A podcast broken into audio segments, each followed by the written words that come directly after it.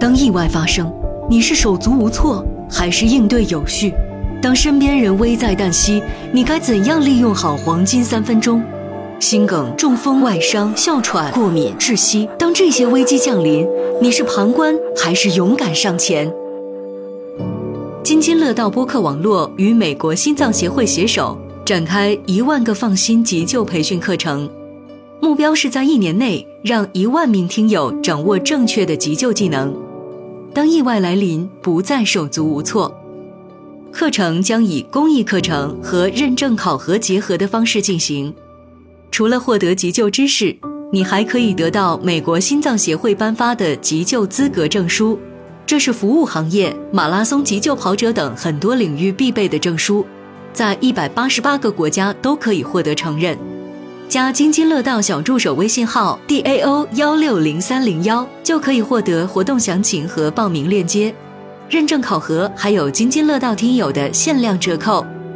如果你想关注更多关于急救、健康、医疗方面的常识，欢迎关注我们与美国心脏协会共同推出的系列节目《急中生智》，订阅津津乐道播客即可收听。本节目由津津乐道制作播出。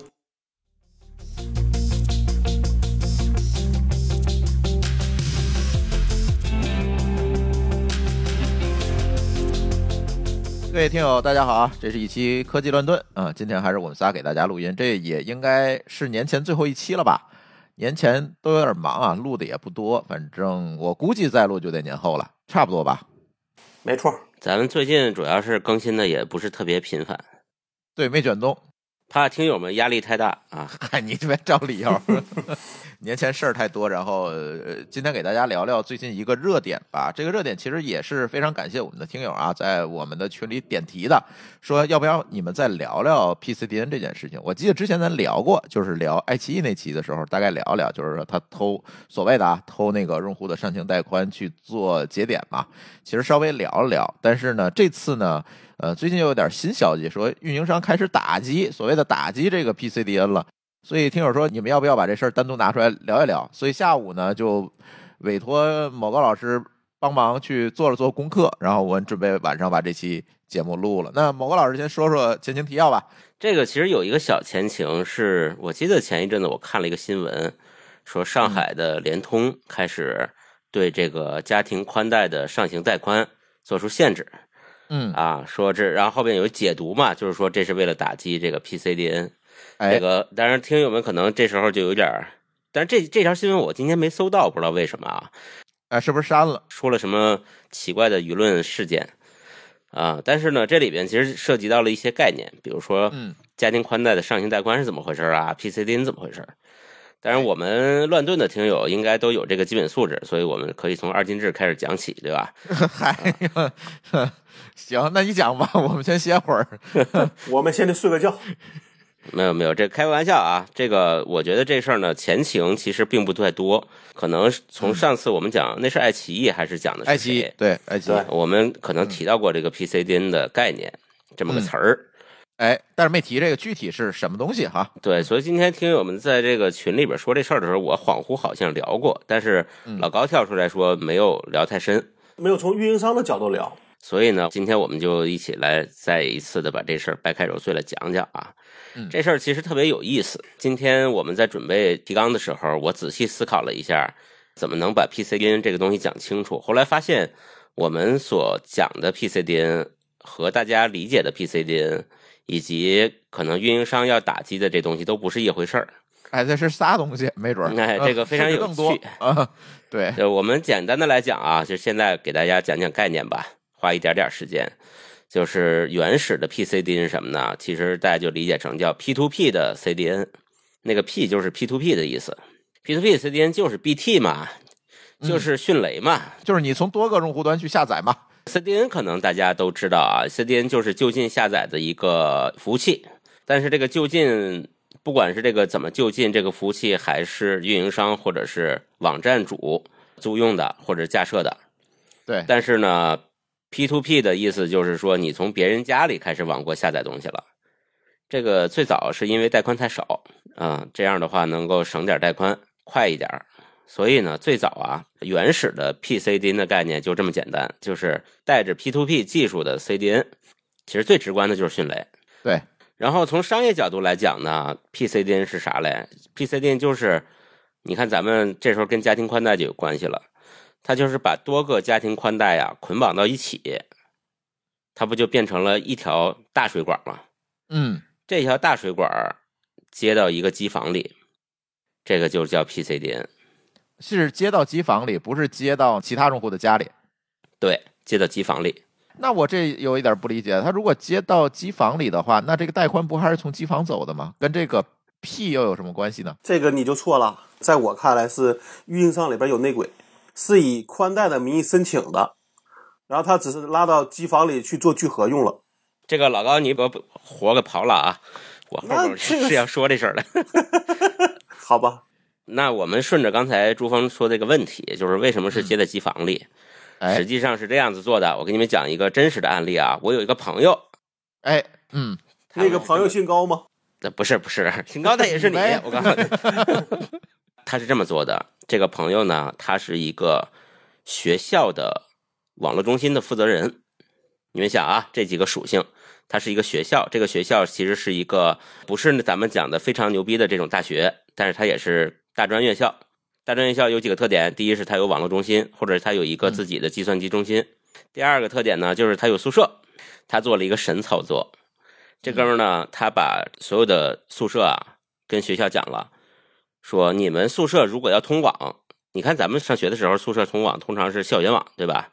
他说你们宿舍要通网，你们就必须单独装一个宽带。那个时候，呃，可能已经不是 ADSL 了，反正就类似的吧，就跟咱们现在装的宽带一样。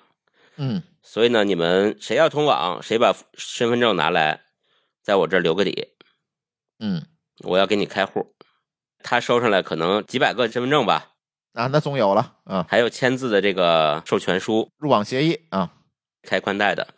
然后他就拿着这个去运营商那儿说：“你看，我这儿有三百个宿舍，我要开宽带，你一次性批给我吧，你要给我装三百个宽带到学校里。”嗯，那运营商说可以啊，那我进宿舍施工吧。他说对不起，不行，宿舍啊是我的，这个学校里边的网络是我在专营的，你把这个宽带接到我机房，啊，给我甩机房，剩下的路我干，啊，对。然后这个运营商就说：“那我这三百条线我给你甩机房，你机房里放三百个光猫吗？”然后运营商想：“那算了，我给你来一根线吧，来一根光纤就完了。但是呢，我有一个要求，你这不是三百个千兆吗？然后一千乘以三百，这是你的限速，所以你单个的这根线的限速就是一千乘三百那么多，嗯，你自己去匹吧，反正里边活儿你自己干，我也不管了。反正我按照开户协议把这么多的总贷款给你了，对，而且呢，你作为这个学校的网络运营商，你要保证说每一个都是平均分的啊，你不能说这个其他都是零，就一根儿这个三百乘一根儿三万 兆，这他怎么管？这他管不了啊，哎，你签字就行。然后这时候怎么办呢？他这根一根线进来了，这学生不是要上网吗？他给每个学生分个一百、两百兆，其实是千兆的。那他多余的带宽是不是就汇聚到机房了？对，这个就是 PCDN，哎，但是你说这个限速可是下行的呀，不是上行的呀，那双向都限。啊，对，你说这一百，咱就假定是是是上行吧，对吧？咱现在说 CDN 其实就是上行带宽嘛，因为上行一般是用不满的，嗯，它相当于有了很大的富裕嘛。其实就是我在你这个概念上扩展一下，它即便给学生一人一个千兆，问题都不大，因为它主要用上行。对，没错儿。而且在学校，你一般时候其实白天都没人。对，嗯而且还有一个好处就是，学生毕业了，对不对？嗯，换了一茬人，这些学生不会想着你去把这个宽带给我停了，啊，对他搬走就搬走了嘛。对，所以他这个带宽可以积累的越来越多，越来越多。嗯，他停也是去网管中心那儿停，他也不去运营商那儿停，因为他是带你去交的嘛，对吧？对，没错所以他。一直就趴在这儿了，这个账号。对，这个东西其实就是我们现在所谓的商用的 PCDN 的底层资源。注意啊，哦，底层资源这个词儿非常重要啊，大家啊，划重点，记下来。划重点啊！哎，嗯，这是 PCDN。等到大家说的那个是啥呀？就是什么，比如说爱奇艺，对吧？嗯，你们发现爱奇艺在上传东西，你们发现电视机顶盒在上传东西，嗯这个玩意儿啊，通常在 CDN 圈子里头，它叫 ACDN，啊，它又不叫 PCDN 了。这叫 ACDN。哦，呃，ACDN 是什么呢？就叫 App CDN 或者叫 APP CDN，嗯是什么意思呢？它就是真正的是通过你们个人家的那个宽带的上行，在上传东西。哦，这个东西如果和正规的 CDN 和 PCDN 相比，这个是最违规的一种形态。哦，就是我们讲啊这个是最违规的。对，刚才那个东西有点擦边儿，这个是最违规的，因为它是违反用户协议的。就是我们讲啊，这个什么什么工信部老说泄露个人隐私，都是这件事儿，对吧？那它服务提供模式是什么呢？因为机顶盒里边是，就是你家的这个宽带通常是没有八零四三端口的，嗯，对，这个相信听我节目人都知道啊，就是家里那个宽带，即便有公网 IP，你八零四四三也是进不来的。对，所以它一般嗯提供的都是下载服务，跳转下载。所以这个东西啊，大家记住了，这叫 ACDN。OK，所以你这么一看，其实你发现运营商打击的是什么呢？打击的是 ACDN。我个人觉得还是 PCDN，就是因为它拿来赚钱了。我为什么觉得它打击的不是 PCDN 啊？这个角度是这样的，就是 ACDN 这种形式是有一些薅羊毛的人，比如说做这个第三方的白牌的机顶盒的人，他们在卖这个 ACDN 的带宽。是因为反正用户不知道嘛，就是那天我们看到一个新闻，就是某品牌的洗衣机突然一宿之间有几十 G 的上上行流量啊，那肯定就是这么干的呗。他那个也许是日志，这个也不好说啊。一洗衣机，你转一圈传多少日志？但我觉得，首先，我觉得运营商打击的是那些拿来牟利的行为。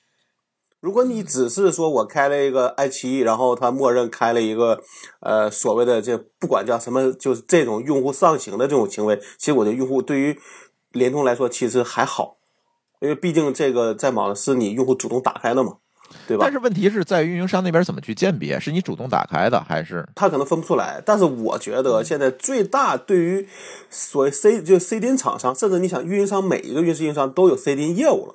对他来说冲击最大的，反而还是这些聚合，就是能去大规模去干这事儿的公司，对他来说冲击才是最大的。呃，也就是你的观点是 PCDN，就是刚才我们说那个商用 PCDN 可能是对于它影响最大的。那只是分你的手段，说我是把它聚合到了机房，我还是用了一个 A P P，然后呢把这流量卖出去了，还是说我通过什么硬件，对吧？不管是电视、洗衣机这种，甚至是黑了你的路由器，只是手段的不同。但只要他来牟利了，其实对于这 C D 业务，就对于正规的 C D 业务才是一个巨大冲击。对这个事儿呢，我觉得老高的观点和我不矛盾。我把我的观点说完啊。我觉得我们的运营商呢，我们一直讲这个观点，就是运营商其实跟政府差不多，它的总部和各省这个其实想法是不一样的，对省和市的想法也是不一样的对，这里要聊到中国运营商的经营体制问题。啊。它就跟政府一样啊，有嗯有中央，也有省，也有市，对，他各自心里有盘小算盘。嗯，，对，各自管的事儿不一样。如果讲 CDN 这个层面呢，可能是它就有点复杂。你看啊，就是一般现在运营商的省公司是会把所有的 IDC 业务收归统管的，哎，也就是说 PCDN 它是冲击了省公司的业务，但是家庭宽带就是 PCDN 和 ACDN 其实是市公司在卖的，他们互相会有利益争夺。就是你不能所有的钱都让你省公司挣去，那我市公司只能卖充值卡，那这事儿我得开辟新业务呀，对吧？也就是说，机房的 IDC 的资源，就是我们正经放 CDN 服务器的那个机房是省公司在管，然后往家里接宽带呢是市公司的业务对，啊，所以这里会出现矛盾点。哎，这就和咱们这个分税制有点像，对吧？嗯但是不能多聊嗯啊。但是呢，这里边你会发现说，那我什么人在什么角色会发起打击这种 PCN 的呢？一定是上边儿省公司以上的，因为冲击了我的 IDC 业务。标准 CDN 也是用的 IDC 嘛，对吧？对，冲击了我的 IDC 业务。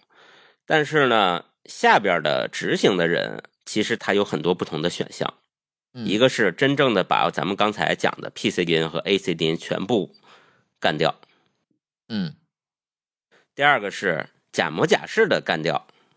假模假式的干掉是什么意思？就是把刚才的 ACDN，ACDN 其实运营商在里面没赚到钱，嗯，你想到了吧？对，ACDN 其实是那帮卖白牌盒子的人把钱薅走了，嗯，他可以把 ACDN 干掉，但是汇聚到机房的 PCDN 其实有两方面利益，一方面是说它其实有点像批发，对吧？另一方面呢，它内外有勾结，它一定有不正规的钱在这里边。嗯，所以这个汇聚到机房的 PCD 一定不会被干掉，一定会活着，因为这是一个市公司的利润点。哎，这是一个不少钱的，它不光是市公司的利润点，它还是市公司网络部可能几个小兄弟的利润点。明白？嗯，所以你看，就像我刚才说的，你怎么能做到说我给你一百个加宽，但是我只拉一根线，这是违规的呀。那怎么做到的呢？一定是这里边有人嘛。嗯，就是老高刚才透的那个底。对，所以这个时候就会发生一个有趣的现象，就是你家里上传上行带宽可能真的是会被限速，因为这个是 ACN 是走的同一个线路，对吧？对。但是你去商业公司去买这些 CDN 公司推出的 PCDN 产品，还是可以买得到，是因为就是在市公司的那个小算盘里的。对，因为这块还不会受到影响，所以这里就扣咱们的题了。所以最终倒霉的是用户啊，没错，对吧？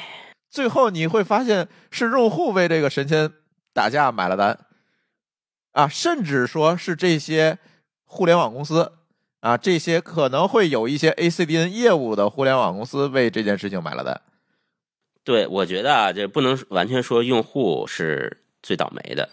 因为你看，咱们普通的用户其实应该感觉不大，因为你的上行的流量用的也不是很多。是啊，一方面可能是这些靠盒子薅羊毛的羊毛党发现他的收入降低了；一方面是爱奇艺这种公司它的成本提高了。对，因为他原来即使用 PCN 这种低廉的，对他来说也太贵，他会用盒子来卸载很多这种流量。嗯。但是这些呢，相当于被限速了嘛，它肯定这上面量就少了。对，所以最终就是这些中端，就是产业下游的这些被搞了。这个如果宏观来讲的话，还是一个这个钱流向垄断的头部的这么一个趋势。嗯。比如说，本来爱奇艺，咱先不说它那个有没有通过用户同意啊，这个事儿，如果你没有通过用户同意，肯定是不成的，对吧？这是你缺德。但是，即便是经过了用户同意，用户也允许说他占用一部分的上行带宽，为了优化我的这个传输质量。在这种情况下呢，以前说，哎，还可以干，我也能爱奇艺省点钱，对吧？用户呢也能少交点会员费，啊，就这事儿大家都挺挺好。但是到了今天呢，你一打击这个所谓的 ACDN，那对不起，啊，这事儿没有了。爱奇艺老老实实的跟运营商买那个高价的机房带宽去啊，用户相对的会员费啊，各种哎也都上去了，这个成本，最后不还是终端为这件事情买了账吗？对，这个地方就有点像什么，就是爱奇艺和用户如果达成这样的一个一致，就好比我们用户都不是特别自私啊，我们愿意白左一点儿。我们愿意为这个其他人的更美好的生活贡献一点自己的剩余的资源，其实也确实可以，因为我们这些资源也是浪费的，放在那儿我也无感。嗯，绝大多数人用不了这么高的上行吧？对，这算是在一个商业组织的撮合下，大家形成了一种民间的互助。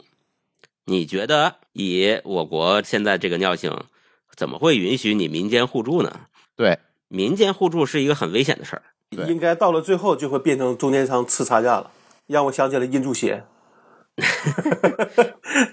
哦，这块儿其实倒我还想说一个事儿啊，就是为什么这个上行带宽是怎么回事儿？对，其实我是想让你给大家解释一下，为什么咱们现在用的宽带就是上行带宽永远是一个老大难问题，因为有些朋友他确实需要上行带宽，比如像咱，对吧？咱传节目也好，搞直播也好，其实是需要大量的上行带宽的。但是这次呢，第一个上行带宽一直不够，这次一打击呢，好像好多 UP 主都受影响了，据说搞直播都受影响了，所以你得直播其实是影响会比较大。对呀，因为它占上行嘛。所以这次好多我看是搞直播的 UP 主在那儿骂街，就会有这个问题。直播你就别用加宽，你自己买企业宽带是吧？哎，是贵呀嘛。对，所以你给大家说说这加宽企业宽带、上行带宽、下行带宽为什么不对称这些事儿呗？这个其实比刚才 PCN 那个事儿还更基础一点。哎，就是我们讲讲运营商啊，运营商这个网，它所谓的有有这个城域网，对吧？嗯，还有这个 IDC 什么什么的。嗯。其实都是一种人为划分的概念，更多的是它内部的这个团队和组织架构为了区分这件事儿。哎，实际上在网络结构上来讲，大家可以这么理解，就是底下有一个树根儿，这个树根可能是一个巨大的路由器，嗯啊，上面分出两个叉来，一个叉接到它的 IDC 机房里了，嗯啊，被爱奇艺租走了，另一个叉呢接到你们家了，嗯。然后你去看爱奇艺的这个电影的时候，电影流量怎么走呢？就是从这个爱奇艺那个机房里往上走，走到上面那个节点上，嗯，然后再往下到你家里。对，这个过程其实是我们整个互联网应用流量最大的一个方向。嗯，因为咱们在互联网上大多数都是在拉取内容，对吧？不是在发送内容。对。所以你还看见，假如说爱奇艺在那个机房里，它的最大的带宽都是初机房的带宽，就是上行流量，所谓的。对我一般为讲这事儿讲清楚，就不讲它这上下了。呃，上下容易讲晕哈，就是它是初级房的，因为它的视频都是要出去到用户那儿去嘛。嗯。然后如果你家里呢，这就是进你家的，是一个大量的，因为你在看视频。哎，这是一个单向流。对。那这个时候你会发现。最上面那个树根的那个节点，它的进和出就平衡了，嗯，对吧？它进了一个大量的，它也出去一个大量的，嗯，所以这就比较经济。但是反过来呢，你的出向，哎呀，这个怎么解释呢？就是你出你们家的和进机房的都很少，嗯，如果你出你家的很多，进机房的也多。上面那个节点呢就要扩容，它带宽就不够了。嗯，所以我们以前干过一个这样的事儿，就是在办公室里不租这个电信的宽带，我直接拉了一根光纤从机房里拉出来了。嗯，上下就平衡了，是因为我机房的出去的量是用户访问的量。对，但是呢，我可以用它的反向的来上网。对，它反向的呢，其实很空。对，而带宽呢是谁大算谁的钱，嗯，所以基本上就相当于不要钱白上网。对，所以家庭宽带其实是 IDC 的一个剩余资源，相对 IDC 来讲是一个剩余资源。你现在有一个 IDC，这个 IDC 可能出机房的量，比如说是一百个 G，嗯，进机房的量可能是一个 G，就是这个非常悬殊，对吧？对，那剩下的九十九个 G 干嘛用了呢？他就把这九十九个 G 都当做家庭宽带卖给你了，因为那九十九个 G 根本就没成本，它的成本是那一百个 G 造成的成本，就是上面那个设备，你有一百个 G，它就要一个一百个 G 的设备，但是反向其实是空的，它可以正反都跑到一百，但是反过来只有一，那九十九它就零成本卖掉了，零成本卖给你的这个东西呢，只有九十九的进你家的这个方向。嗯，出你家的这个方向是零，你看啊，极端情况下对不对？对，因为出你家这个方向其实已经被人家那个出机房那个方向占了嘛。嗯，那他就把那个稍微扩一点点，就是我机房这是一百 G 的出，那我就让那个比如说变成一百二十 G，然后这个九十九配上那二十 G 给你，对你的效果就是你是进九十九出二十。嗯。所以这时候你会发现，家庭宽带的成本就是在运营商那一侧的成本，取决于出你们家的那个带宽，而不取决于进你们家的带宽。因为进你们家的带宽属于剩余资源，实际大头成本是出的那部分的。对，是出的那个部分是他实打实要花钱的，就是他那个设备上要给你这份准备扩容啊，准备什么。所以这就是为什么出你们家的这个方向的带宽那么小啊，进的就是不是五百又一千又扩的两千，乱七八糟的随便扩。因为在 IDC 里面，这些互联网公司不断的扩容，那些东西都是富裕的，都剩的。所以你同时解释了另外一个问题，就是这个提速降费是怎么做到的？就是不需要做，其实就是不需要做，就是给你换个光猫就行了。对，我看到那个说法是这样的：一开始的时候说这种非对称的信道是可以在计算把这个传输距离做得更远，所以大家就形成了这个习惯。就是做的非对称的这个带宽，而且从流量模型上讲，确实是你下行的要求这个量要比上行要大，嗯，对吧？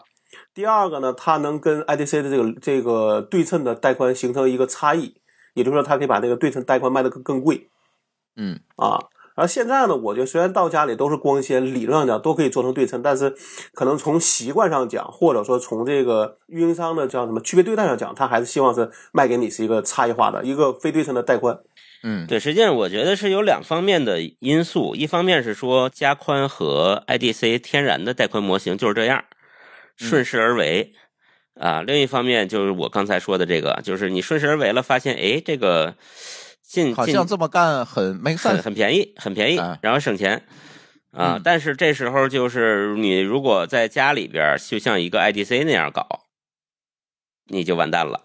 因为你把家里变成机房了，你出去的这个方向就很贵了。对啊，这样它也是限制你自己去做一个 IDC 在家里，因为你贷款本来就不够，再加上你的什么八零啊、四十三都被封掉了嘛。对，其实这里是有很有趣的情况啊，就你看，我就装了两条宽带，我就发现不同的运营商对这个策略还不太一样。联通呢就会卡的比较死，比如我这千兆它上行就是三十嘛，就是三十啊，没有了，没有更多了。我然后我又装了一条移动的宽带，这个移动的宽带上行是两百，然后我说你这个为什么上行是两百？他说我们不就是为了打个差异化吗？为差异化而差异化是吧？也很 make sense，啊 对，毕竟移动的这个加宽比较弱势嘛。嗯，对，所以现在我就装了一条移动的宽带，然后让他去做上行业务，给他从路由器上分开，让他做上行业务就好了，也可以。而且，如果按照你的那个原理，我们接下来往下讲的话，其实这里会不会存在一个问题，就是实际上移动的 IDC 的资源可能也没有像联通这样，就是卖的这么多，它可能也会有一些闲置的对冲的这个带宽出来，所以它才能把这边做高。移动 IDC 其实这两年已经卖的不错了，早些年它还免费赠送呢。对啊，后来就价钱也涨上来了，就是因为我们这个移动的互联网火了嘛，他的手机它用户多了嘛，对吧？突然发现流量变大了，但是移动呢，总体来说在三个运营商里边是最有钱的，可能年营收是人家两倍吧，得。所以移动的这个 IDC 或者是网络建设的这个规格也是比较比较高。所以现在这个事情，我们刚才也说了，最后倒霉的是用户，对吧？那怎么解呢？这件事儿，对吧？我们今天某个老师可能也采访了很多的这个业内专家哈，业内专家觉得这件事情有没有可解的方法，还是说大家算了就这样吧，就接接着多我们多给运营商交钱吧，就 就就就这德行了。业内人士呢不太关注这个事儿，就像我刚才讲的，为什么？就我刚才讲的这个原因啊，他还有那一大趴的 PCDN 在干。他还有利，就是他有利益在里边啊。嗯，还有利益这个缝隙在里面。就是这个解，看是你从哪个角度解，是从用户角度解，是从这个运营商角度解，还是从这些 APP 的角度解，和从这些 PCDN 的这些卖方上去解，这是不同的角色呀。对，从这些从业者的角角度来看啊，他们不是特别 care 这个事儿，不是不关心，而是无所谓，因为。PCDN 就咱们刚才讲这三种嘛，对吧？IDC 里边的标准 CDN、PCDN 和 ACDN，大多数的从业者他们用的都是中间那种 PCDN。PCDN 因为利益纠葛很复杂，不会受到影响，基本不会受到影响。而 ACDN 呢，主要是有点偏灰啊、灰产啊什么的用。那真正的从业者其实也不做这个，嗯，而且从业者们。搞 PCDN 的人还会挺开心的，就是像刚才讲的，爱奇艺做不了，自己做不了这个啊，那又回来找他买了，你回来找他买呗。那他这个因为 PCDN 比这个标准的 CDN 还是便宜很多的，而且这个底层资源啊很复杂，复杂在哪儿呢？就是呃刚才讲了，PCDN 多多少少也有点灰，对吧？它虽然比 ACDN 看起来要好管理，它毕竟都是批发的嘛，也有点灰。对，带宽大嘛。所以它的底层资源的业主，我们姑且叫业主吧，嗯，就是控制这个资源的人啊，千奇百怪网管中心，嗯，呃，千奇百怪，什么人都有。你有可能是网管中心的一个小网管，就是被人发现了就得开除那种；也许是个学校的校长，啊，甚至更更大的官都有可能。所以在底层资源上面还会有层层的包装。就怎么讲呢？比如说老高运行了运搞了一个学校，我搞了一个医院，然后朱峰呢从我们俩这进货，他又中间包了一层。这个包了一层不是简单的签合同啊，而是中间有一层技术层，啊，有一层有一层技术的汇聚，让你前边看不出来我后头在哪儿。那可能珠峰上边还有一上家，在最后才是爱奇艺，根本穿透不下来的。嗯，所以在这个条件下，没有什么这个很难动吧？啊，盘根错节的，这里边钱也不少。我个人觉得，这个从技术上讲一定能发现，但是你从利益上讲，这是不可解的。你把前面人打掉了，可能他只是一个台前的人而已，对吧？真正在后边有资源能搞得定的人，他后边还可以继续再干。打掉了，其实就是换庄稼。是前边的，如果咱说的不好听，那前边只是个白手套。对，比如说这有一个小网管干了这个事儿，突然被这个上级发现了，把他开除了，抓起来了，把这个线掐了。那下一个月人家就找他上级了，对吧？原来给小网管一个月十万块钱，那我给你十五万，你接着把我这事接着往下干呗。就是因为有利益问题，就说这事儿是说你用技术手段可以发现，但是用技术手段很难能够杜绝。嗯，那只有把利益这个事儿给它破了之后，才可能有那什么。其实你说美国有没有呢？我相信美国也有，但只是可能没有成这个规模。实际上，运营商的人都很头疼这个地步的。你像那个咱们说的那个美国外的那个做音乐的那个 A P P，对吧？最对最开始不就是也想拿这个 P C D 来去呃节省成本吗？A C D N 吧，他当时啊，对对对，就其实他应该做的是 A C D，就是自用嘛，对吧？嗯嗯。但是你看国外的情况跟咱国内还是有一点不一样的啊。其实那期爱奇艺那期我们也稍微聊到了一点儿，这就是老高的专业了，可以让老高多讲一讲。在国外，第一个就是装宽带这件事情，我试过装过两家的宽带嘛，一家呢是那个 Comcast 啊，Comcast 的，嗯，对，它是不对称的，下五百上三十吧，算是啊，是一个不对称的带宽。但是呢，比如说你装 AT&T 的，它就是对称带宽。就是没有任何条件的，没有任何附加条件，人家就是对称带宽，贵吗？呃，稍微会贵一点，嗯，就是人家的，但是也没到离谱，没到咱企业宽带那个程度啊，没有到那个程度。对，再有一个呢，在海外从服务端这边来看，其实我们也知道哈，大家做法可能也不太一样，就是在海外可能企业自己甚至说可以去拉光纤的，对吧？自己机房之间可以拉光纤。啊，甚至说可以把自己的这个边缘节点扔到这个离用户更近的地方，比如说，呃，运营商的传输机房，对吧？我可以扔到离用户更近，他自己做那个设备。你也知道那个那网飞就做自己那个设备，对吧？叫做那个叫什么 Connect？对对对对。但那个好像更多是放在交换中心了。呃，有放在交换中心的，也有放在运营商离用户最近的机房的，也有下沉机房是吧？对，下沉机房会放在那里。你看他们做的相对就比较灵活。他这么做，我看了一些他相关的报道，因为他有一个 blog 嘛，他他有时候会更新，我会翻一下。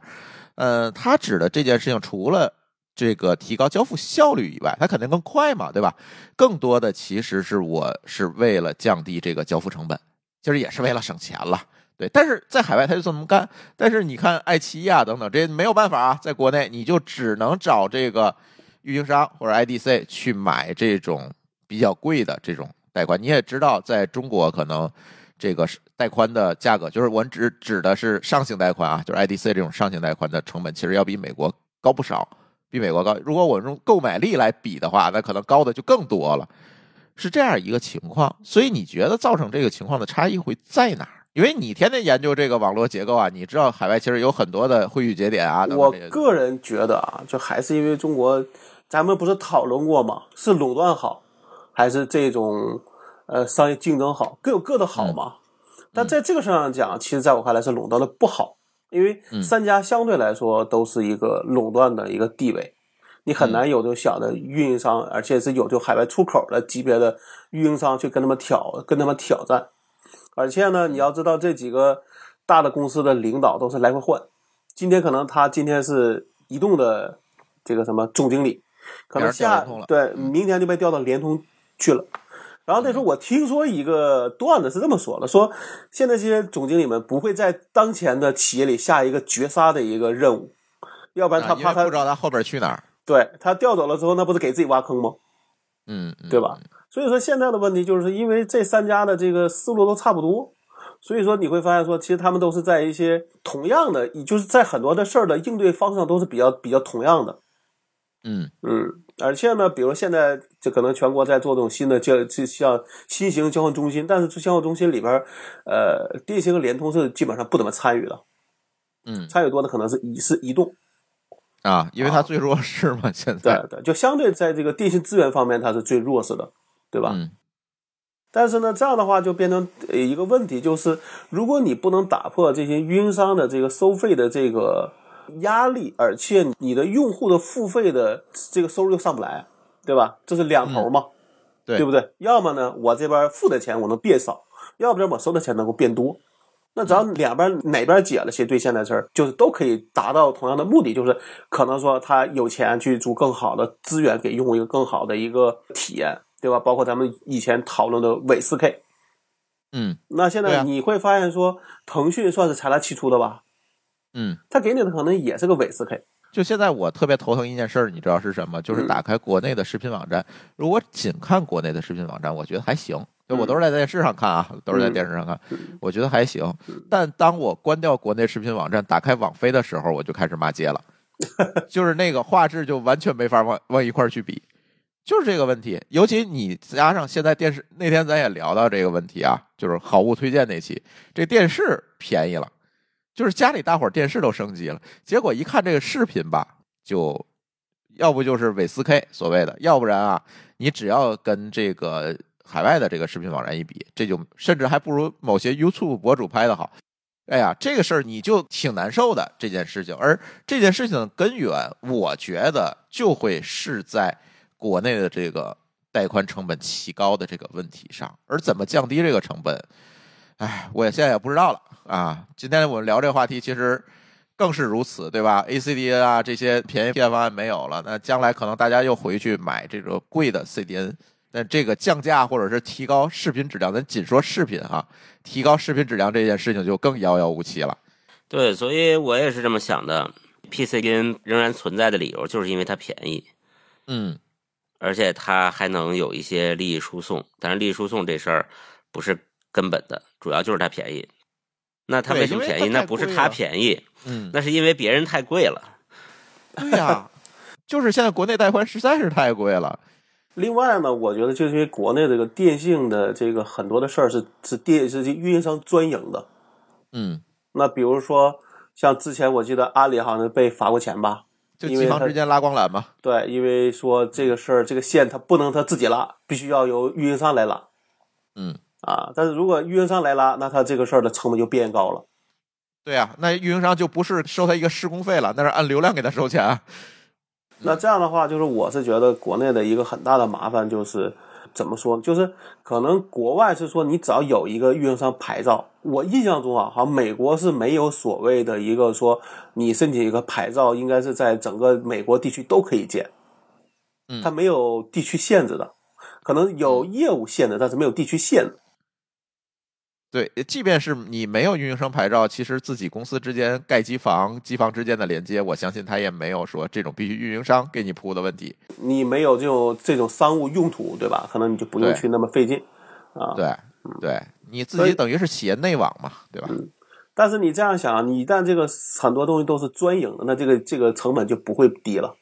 就是你购买的成本就不会低了，对吧？因为它有垄断的溢价在里边，所以这个事儿，我是觉得我们也只能讨论一下，但是有什么解法也不知道。但是可能像刚才毛高老说那样，如果说 CDN 跟 PCD 的价格差不多，那谁会去选 PCD 呢？对，PCD 还是便宜很多的吧？PCD 如果价钱差不多，没人选 PCD 了，因为 IDC 的 CDN 更稳定嘛。呃，那我问一个问题啊，你能看到的在同，比如说在同样流量下的价格差多少？上次珠峰是不是问过一次价？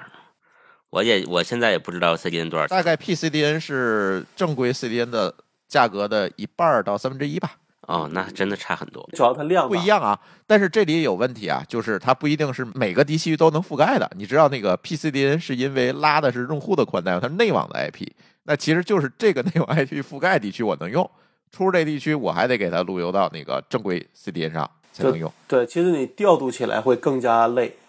所以这个呢，只适合于说用户规模巨大的企业去做，因为比如爱奇艺，它全国这么多用户了，你怎么也能命中，对吧？但是你看津津乐道，它就不太需要，是吧？我作为带宽，它用不上啊。你用不上，对，就有这个问题。你看现在在搞提速降费，结果就是大家家里的网速提高了，但是呢，纷纷呢，大家这个互联网企业往往付不起上行的费用，最终导致呢，我装了千兆也好，我装了两千兆像还是五千兆的宽带都有了，我装完之后，其实我这下载也是跑不满的。对，而且。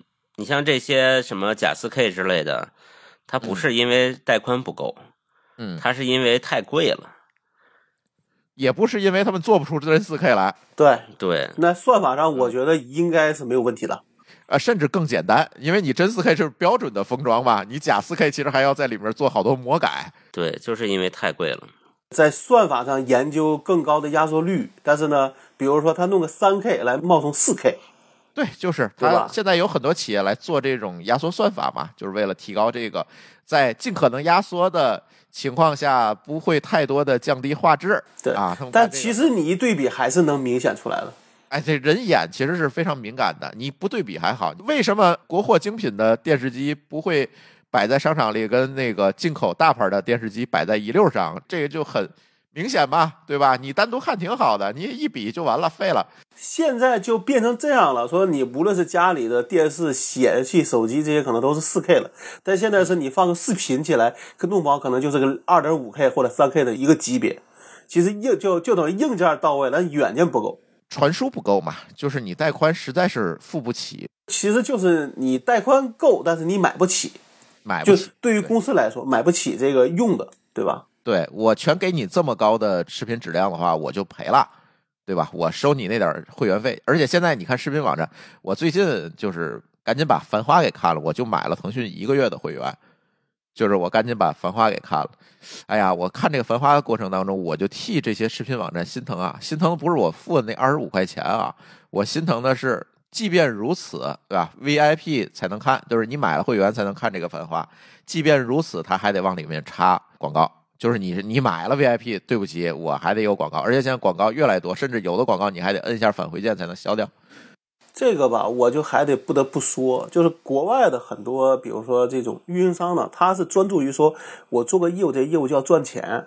比如说我做一个用户接入业务，那我每个用户来都是赚钱的，所以说他可以不在乎去做 IDC 业务。嗯，而中国呢，可能变成啥？用户接入这个业务是个赔钱的，他只有把跟 IC 业务加一块儿，才能算是个赚钱的业务啊，你懂吗？那必然会变成是说，他一旦有了各种命令，说，哎，咱要提出降费，他就只能说，哎，那用户接入这块儿，我给你做个 K P I，提出降费之后，那我 I T 业务的钱，我弄好还要在上面加更多的这个钱，我才能把这个这个钱，就是我一年的利润可能还要再增长。嗯，那你懂吧？那这肯定挺难受啊。那好，我们视频网站它也是一样的，大家要竞争，然后把那个价格都拼的很就很低之后，他一旦想赚钱，只能在这插更多广告，哪怕是你是会员，也要看广告，因为他把成本得 cover 回来啊。你等于干了半天都是给运营商打工了。你看中国移动，它为什么就宽带这么便宜啊？降费提速的，嗯，人家中国移动的这个个人，就咱手机这块占百分之六十的收入呢。人不在乎啊。对对呀，就是对呀，人家每个用户都能赚钱，所以说其他业务是锦上添花，而不是雪中送炭了。嗯，那就不所以他一样了。现在对像联通这种运营商，他就只能靠着这种不对等，对吧？我一边提速降费，一边呢去用这个 IDC 的这个上行带宽的收入去补这个提速降费的这个成，甚至说提速降费还能倒逼着企业买更多的带宽来保证这个传输质量，对，只能是这么一个逻辑，就是自己卷自己吧。所以这事儿你会发现说，到了最后，其实虽然说用户在网上是看着得了点便宜，你用更低的钱拿了个更高的贷款，但其实你用不上。对啊，因为企业没有钱去支付那个更高的传输能力啊对。，所以在这个里边，如有没有一个合更合理的一个方案？就比如说，咱也不用说你去推，比如说你看经常会说，哎，弄个两千兆，弄个三千兆，但这个钱呢，你交了之后，其实你也就是心理上爽了一下，就是用测速的时候爽一下。哎，对，爽了一下，爽了一下之后就你就完了，因为你没有那么多业务真的用了这么大带宽，是，所以我也在考虑把我家的带宽降回去。嗨，我现在两千兆啊，那你说我有什么业务用了两千兆啊？就是真的用不上。我看了一下我们家的带宽占用率，就是一千兆嘛，就是那根主联通那根主线一千兆嘛，基本占用率也就是一两百，也就这意思。我家算设备多的啊，对啊，就这么多设备，也就是一两百。而且这个里边，你如果说，比如说啊，说你说这个用户他万一买了一个比较便宜的路由器，其实这个嗯带宽可能甚至会让会让他很难受，就觉得空有带宽但用用不上，就跟我原来一样，我原来用的网站的路由器，我爱人就总说他打游戏的时候会高延迟嘛，嗯，对吧？是这个的主要原因让我换了那个 Unify，至少现在他跟我抱怨的时候少多了。哎，对，他肯定是好很多呀。对啊，对啊，对啊。但是那个路由器也不便宜。啊，对呀，那你会发现说，这个里边很多的东西呢，一旦组合起来，一旦是一个复杂关系的时候，其实这里边的解就不一定有那么容易了。嗯，是。所以我们能倒逼这件事情变得好一点的方法，就是鼓励大家装最便宜的那一档的宽带呗。那也不是，呃你这最便宜的可能你 没法用啊。不，我觉得不是，而是适合自己的。我觉得其实我是觉得，如果你没有什么纯下载的业务，像我们群里那个猛哥以外啊，我觉得五三五百兆对大家就足够了。但是这里又有另外一个问题，就是现在运营商在个人业务这一侧其实也有一些难办的点，这是咱是可以看到的。比如说，他要疯狂的提拉升啊个人用户的 UP 值，就觉得大家哎呀交这点宽带费实在是太少了，不够我活着，是吧？你听我说，然后这个姐是这么干的，比如我现在假设说啊，我一个月为两千兆的带宽付了三百块钱，我把它换成五百兆的，可能我只要一百块钱。那我那多的钱是不是可以去给视频会员充点值？嗯，没错儿，没错儿。但是从运营商这侧，这是从你个人这侧，我是从运营商这侧。现在他在推什么 FTTR，就是那个光纤到屋，在家里铺贴光纤，然后呢再推什么，甚至说连摄像头都能给你装了，推这些业务，所谓的智慧家庭。然后你会发现这些都不是一锤子买卖，嗯，他卖给你都是以月费的形式卖给你的。啊但这个这订阅制大家都学会了，对，哎，就是可能都听咱节目了，对，都学会了。然后呢，这样的话，其实它每一个用户的 UP 值就通过其他的增值业务给拉上来了嘛。其实这个对它的别管是报表也好，盈利模式也好，会有一些正向的帮助。但我总觉得这事儿吧，它不是一个就是长久之计，你知道吗？其实还是老高刚才说的这个，他没有办法从宽带业务。个人宽带业务就从这个业务本身上赚钱。对，但是你说他要想从这个业务本身赚钱，咱宽带费可能还真是会挺贵的。对，而且你要合并考虑那件事儿，就是宽带和 IDC 不是一个单位负责，嗯，对，尤其是像联通这种没有多少移动用户的，没有多少手机用户的，就手机用户不是没多少，就少很多啊。这这种来讲，它也就这么一个途径了，它不从宽带这儿薅你点儿订阅费，它也没别的招儿啊。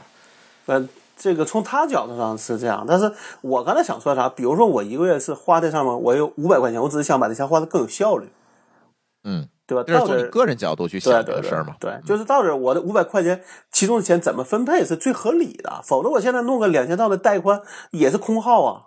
但是这个问题是这样，就是我也咨询过一些网络专家哈，搞成域网的，他说是这个这个情况，比如说你现在是两千兆的宽带，你邻居是三百兆的宽带，对吧？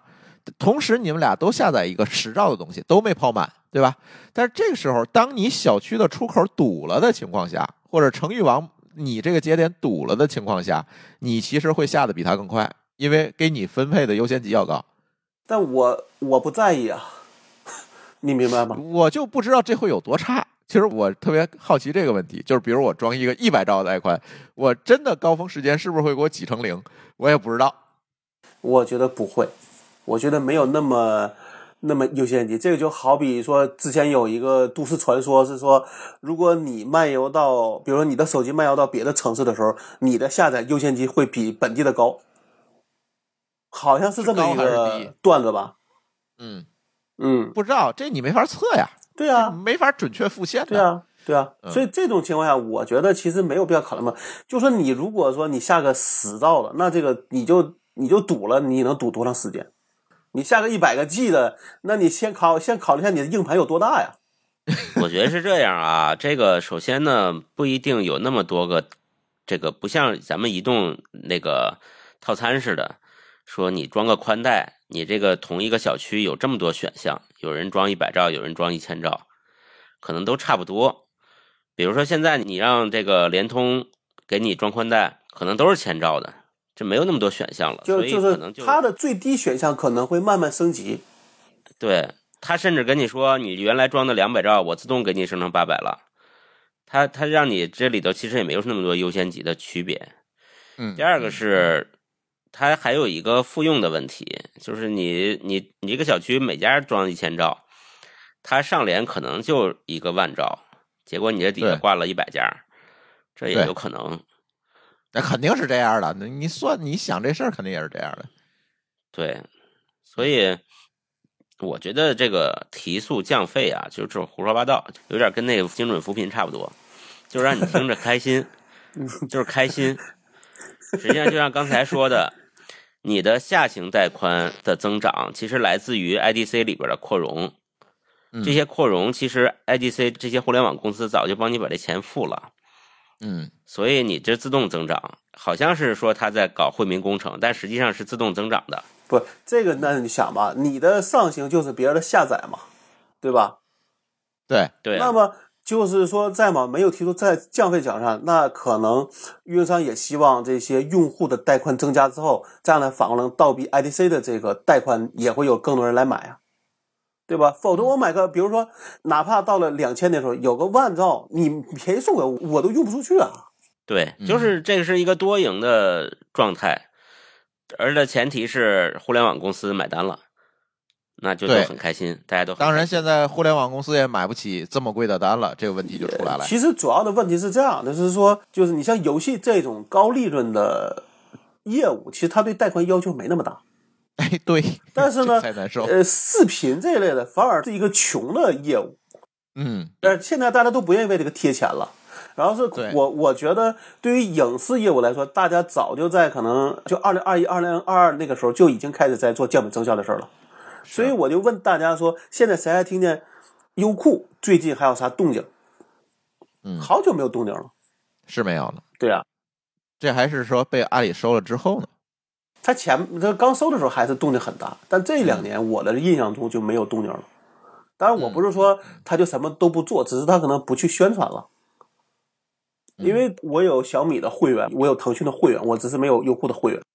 就是没有什么大的动作，你也没有动力去买这个会员。对对对，就是市市场市场部先裁了啊，至少说我爱奇艺啊，就是我小米啊和我腾讯啊都有想看的内容，但优酷上我现在想想就没什么想看的。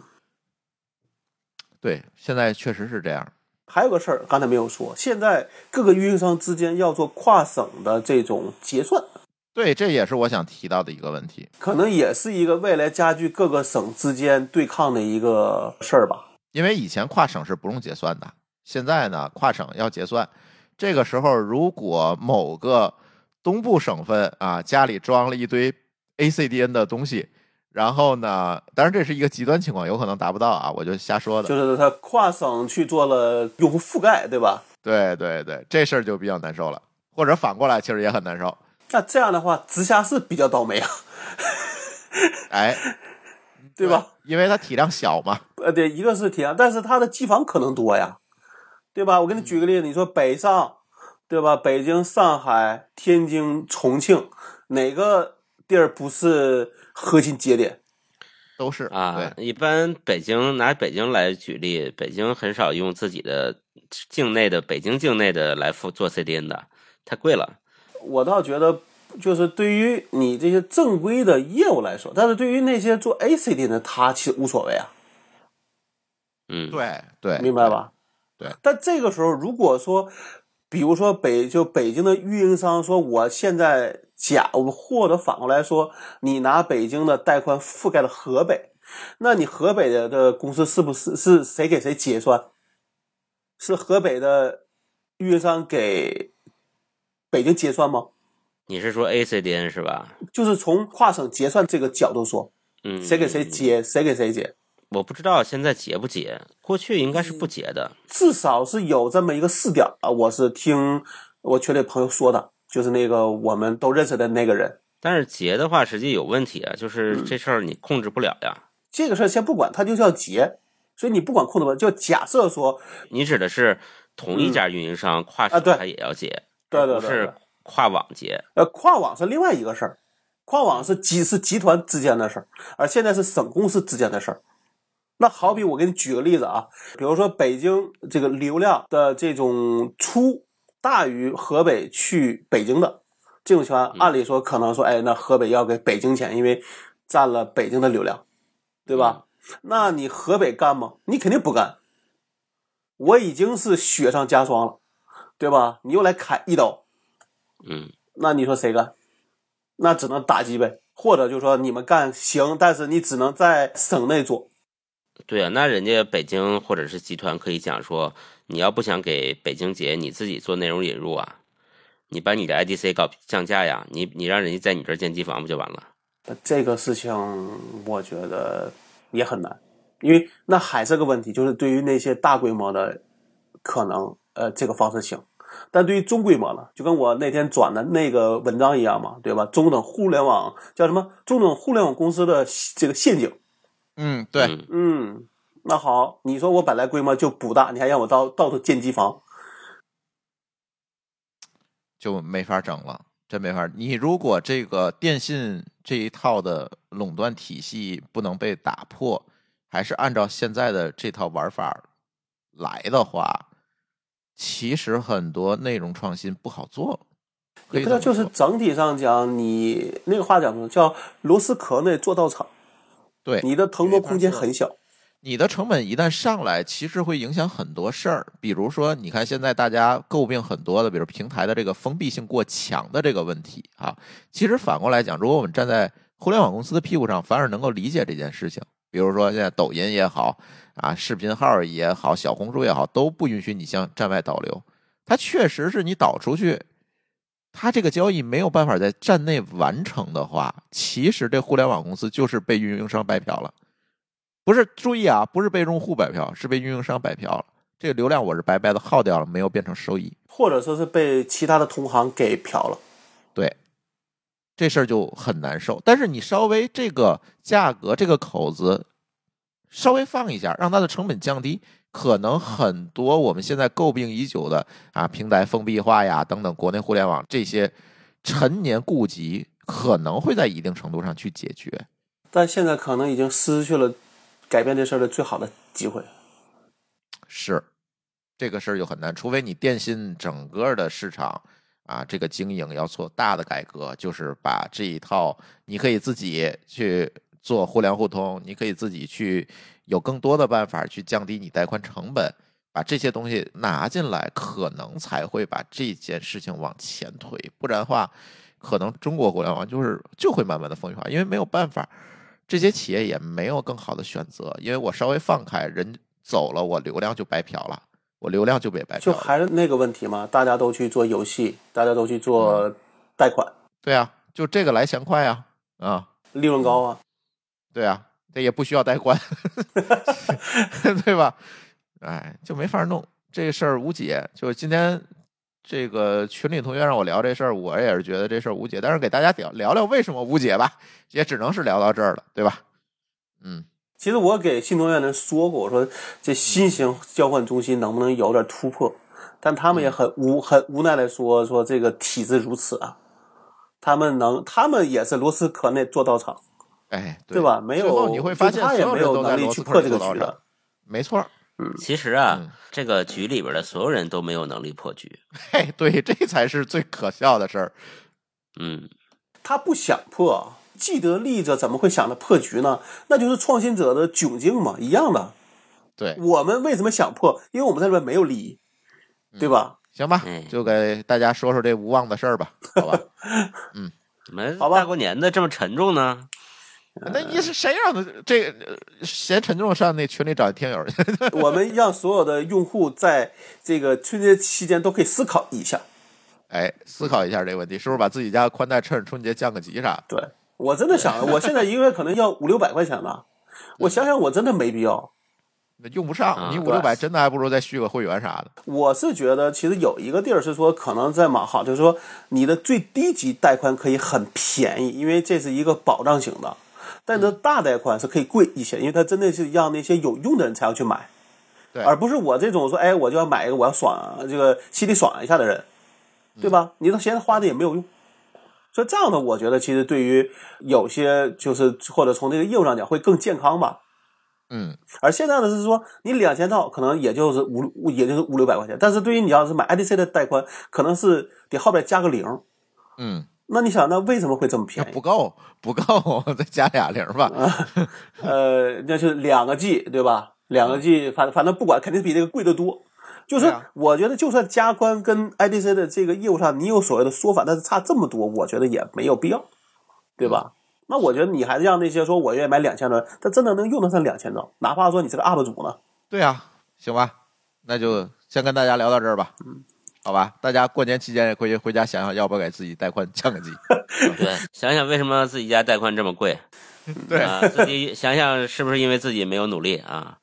嗨，哪里贵了是吧？那今天就先跟大家聊到这里，感谢大家的收听，咱们就年后再见了啊！好，哎，再见年。后再见这时候应该叫祝大家春节快乐吧？给大家拜个早年，啊！拜个早年过年好，过年好，过年好什么时候上过完年再给大家拜个晚年。剪完就上吧，我尽快上吧，好吧？好好，啊？好嘞，好嘞，好，拜拜拜拜。